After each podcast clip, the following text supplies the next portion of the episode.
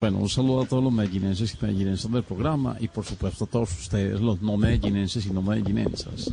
Eh, mira Silvia, con esta polémica descubrimos que la mayoría de los medellinenses son como novia de traqueto en Sara.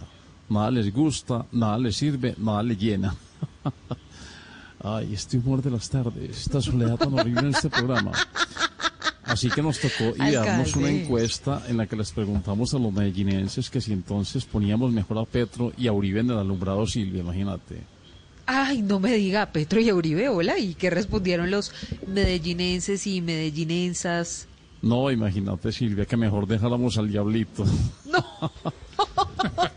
Eh, sin embargo, pasada esta Navidad por voto razón popular, caso, ¿no? eh, vamos a excluir todo lo relacionado con el diablo en esta ciudad. Así que vamos a prohibir el dicho, más sabe el diablo por viejo que por diablo. Las tuberías ya no se podrán destaquear con diablo rojo. No, hombre, no pero se podrán escuchar vallenatos de los diablitos. Y a la que veamos por ahí en minifalda coqueteándole a uno, la vamos a multar Silvia. Pero como así, no, eso sí.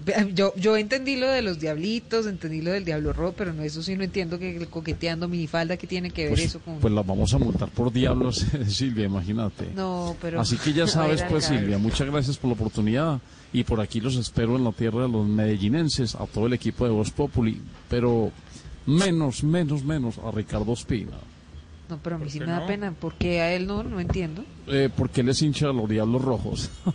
No. ¿Me entendiste, chascarrillo? Es un chascarrillo no medellinense. Escrito no, es por un libretista no medellinense. Bueno, un abrazo Todo. por todos ustedes. Chao, alcalde. Un abrazo para usted. Prohibidos todos los diablos, los diablitos, los diablos rojos, las diablas, mejor dicho. Eso es lo que está pasando esta semana en Medellín.